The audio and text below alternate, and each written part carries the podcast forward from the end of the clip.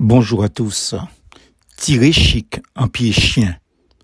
Le grand échanson raconta à Joseph le rêve qu'il avait fait.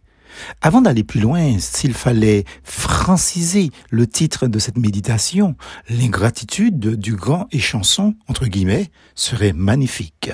Toutefois, dans mon projet de faire un ouvrage avec toutes ces méditations tirées des proverbes de mon pays matinique, l'adage du pays tiré chic en pied chien, Ikamandeo Kouskoui, retire les puces dans les pattes d'un chien, il te pourchassera, me semble plus approprié. En gros, il n'y a pas de reconnaissance de la part de certaines personnes. C'est l'ingratitude qui prime. Moins dur, tirer chic en pied chien. Ok, ouais.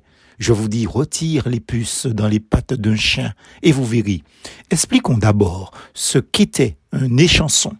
Les chansons étaient choisies parmi les officiers du haut rang pour verser à boire aux monarques d'Égypte, de Perse, d'Assyrie, de Judée. Il fallait en effet des hommes de confiance pour éviter les intrigues possibles ou les risques d'empoisonnement. Certains se voyaient même tenus de goûter le vin avant de le servir aux monarques.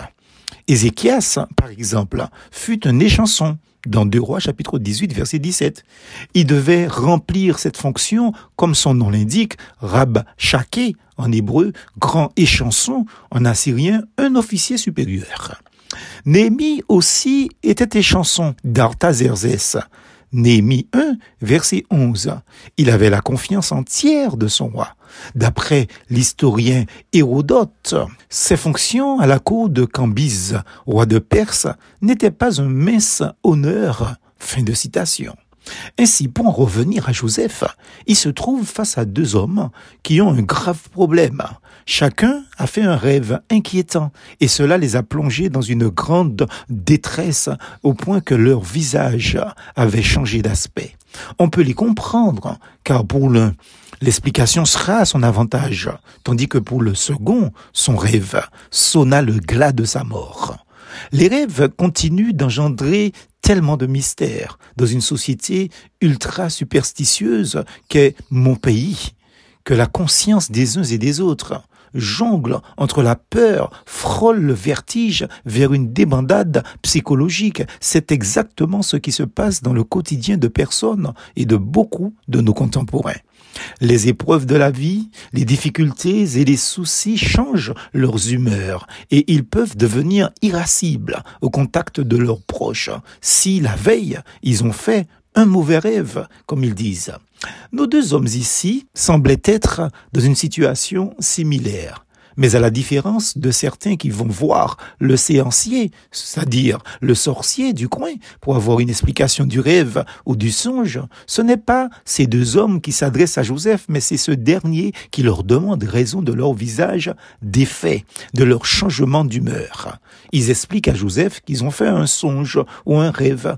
Rappelons ici que déjà, rien que le sommeil appréciait au primitif comme un mystère. Ajouté à cela les songes, inexplicable, cela avait pour eux une signification très spéciale.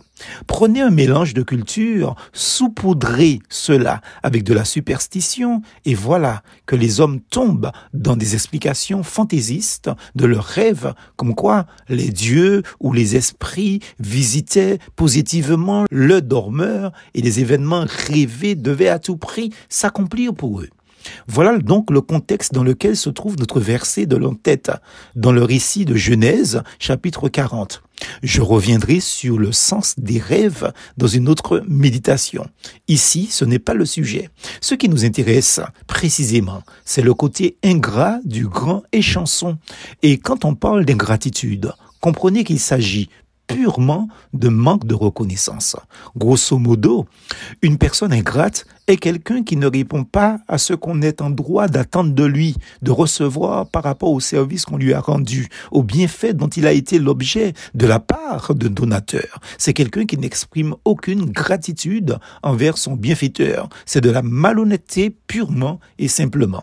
Moins dur, tiré chic, en pied chien. Ok, ouais.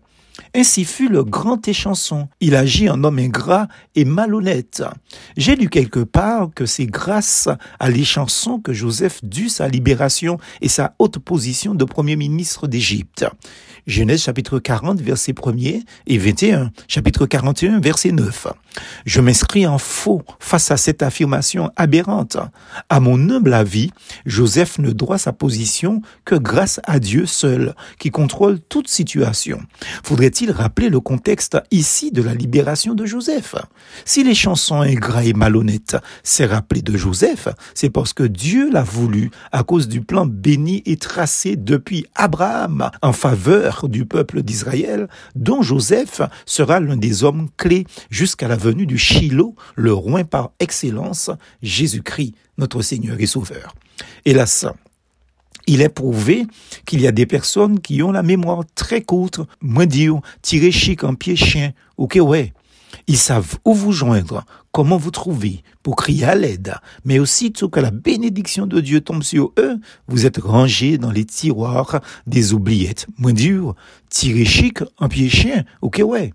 Pourtant, ce que nous ne ferons jamais, Joseph l'a fait, et on peut le comprendre. Prisonnier qu'il était dans une geôle inconfortable, malgré ses aises, il adresse une requête claire et nette à les chansons. Seulement, dit-il, quand tout ira bien pour toi, souviens-toi de moi et agis avec fidélité envers moi. Je t'en prie, évoque mon cas auprès du Pharaon et fais-moi sortir de cette prison. Genèse 40, verset 14. Mais c'était peine perdue. Certes, la Bible nous invite à ne rien attendre en retour de bienfaits accordés à quelqu'un, ni de qui que ce soit, mais quand même, cet homme est la caractéristique d'un arriviste ingrat et malhonnête, d'un profiteur. La Bible dit clairement ceci. Mais le grand échanson ne se souvint pas de Joseph. Il l'oublia. Genèse 40, verset 23. Rien que ça. Heureusement, que Dieu sait rappeler aux pécheurs le souvenir de leurs péchés. Comme ici, Dieu agira en faveur de son serviteur Joseph et il rappellera à les chansons ingrats sa dette morale envers Joseph. Alors le chef des échansons prit la parole et dit à Joseph, je vais rappeler aujourd'hui le souvenir de ma faute, c'est-à-dire de mon péché. Genèse 41, verset 9 à 13. Telle sera sa confession. Toutefois, ce sera encore à son avantage, puisqu'il tirera sans doute profit, car il sera celui par qui la bonne solution sera apportée au Quand je vous dis arriviste, vous croyez que c'est vêtement que je le dis Bien aimé, la Bible est formelle. Soyez reconnaissants. Colossiens chapitre 3 verset 15.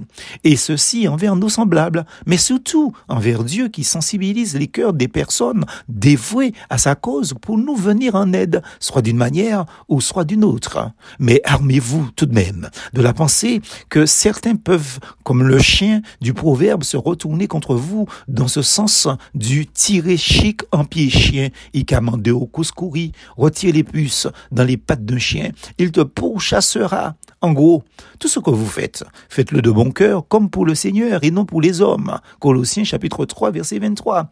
Et vous ne serez jamais victime d'un échanson ingrat.